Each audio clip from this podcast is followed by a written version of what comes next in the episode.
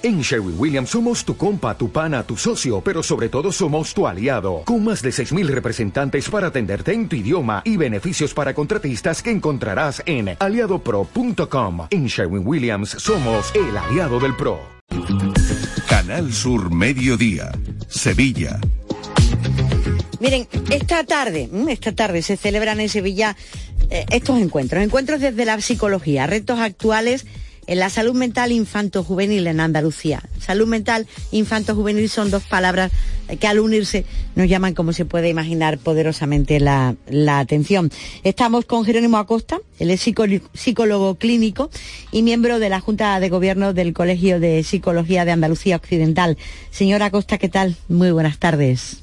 Hola, muy buenas tardes. Hemos hablado muchísimo en las últimas semanas, en los últimos meses, de la salud mental de los niños y de los adolescentes y parece, parece, señora Costa, que hay un problema que es el acoso escolar fundamentalmente, ¿no? Bueno, la salud mental infanto-juvenil tiene muchos problemas y el acoso, el acoso infantil, evidentemente, eh, el acoso escolar eh, es, una de, es uno de ellos, es uno de estos problemas que nosotros con jornadas como este tipo desde la psicología pues queremos eh, poner en evidencia, queremos llamar la atención de la ciudadanía, queremos llamar la atención de las administraciones, de los medios de comunicación.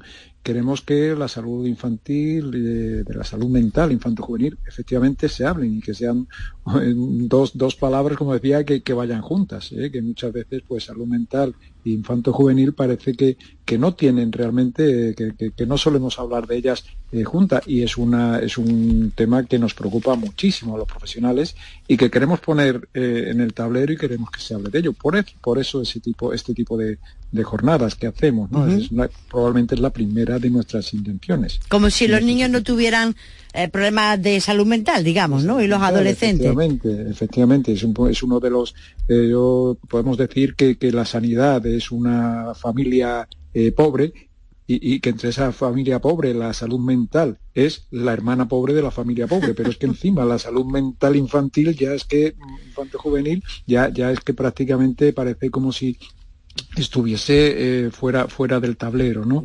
Y es algo que, que llamamos la atención continuamente, sobre todo a partir de, de este gran aldabonazo que nos ha supuesto la, la, pandemia en tantos y tantos aspectos y también en el tema de la salud de, los de nuestros eh, jóvenes, de nuestros niños, de nuestros menores, eh, que, que, nos lo ha puesto también en evidencia, ¿no? Cómo ha crecido el número de problemas, de trastornos de, de mental, de trastornos del comportamiento, cómo han surgido todos estos problemas de, de, de acosos de, y eh, problemas tan tremendos como el, número de, suicidios en unas edades en los que realmente, si del suicidio hablamos poco, del suicidio en estas edades, pues realmente parece como que, nunca queramos hablar, ¿no? Y tenemos que hablar, los, los profesionales tenemos que hacer hablar de este tema porque son temas que tenemos que tratar, tenemos que solucionar, tenemos que poner, la sociedad tiene que poner recursos para, para abordar estos problemas. Señora, este es nuestro objetivo. Señora Costa, llaman ustedes la, la atención sobre un punto y es el abuso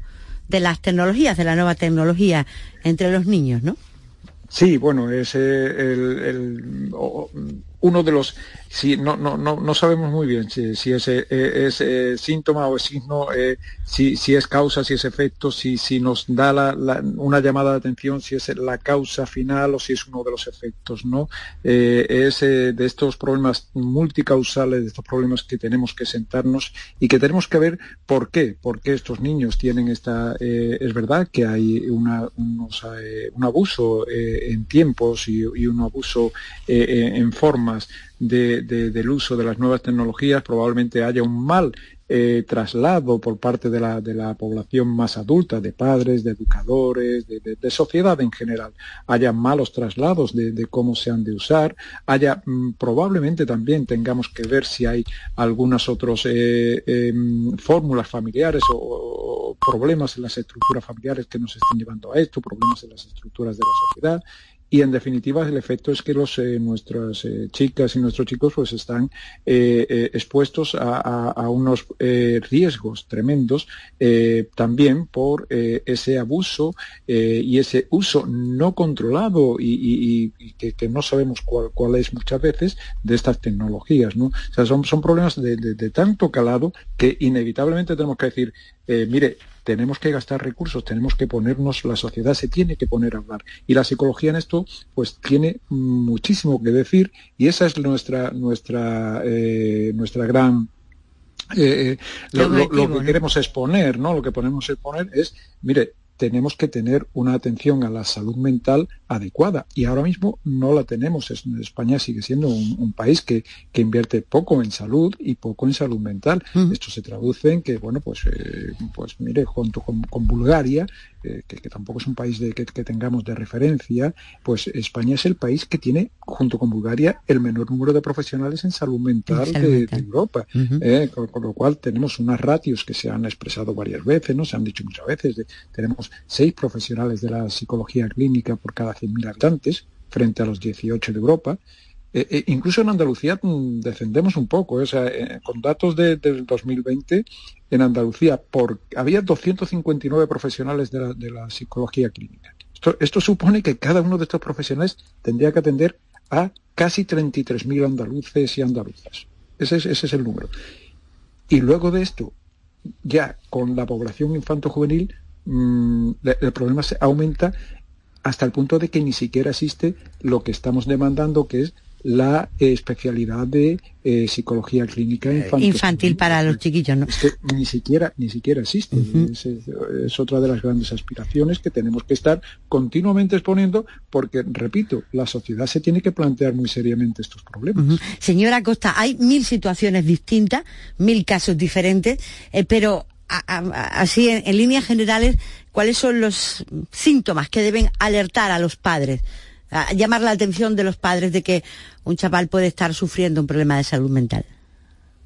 Vamos a ver, eh, fundamentalmente eh, el, comportamiento general en la familia del chico, que la chica, que sea, eh, que no haya grandes oscilaciones, que no haya grandes variaciones, que no haya una retirada de, la, de, su entorno familiar, que no haya un encerramiento en, su, en, su, en, la soledad, que no haya una, una actitud de retirada de la familia que no, que no pierda contacto con sus amigos, que en el colegio le vaya bien. Eh, el colegio es un gran indicador de, de la, eh, de la salud mental ¿no? de, de, de, de nuestros, eh, de nuestros menores, que en el colegio les vaya bien, que mantenga una relación mm, adecuada de, amistad y, de, y de relaciones con, otro, con otros niños y que sobre todo eh, no haya ese aislamiento y que no haya esa eh, retirada de, nuestro de, nuestra hija, de nuestro hijo, eh, de los ambientes que normalmente ha estado viviendo, familia, amigos, colegio,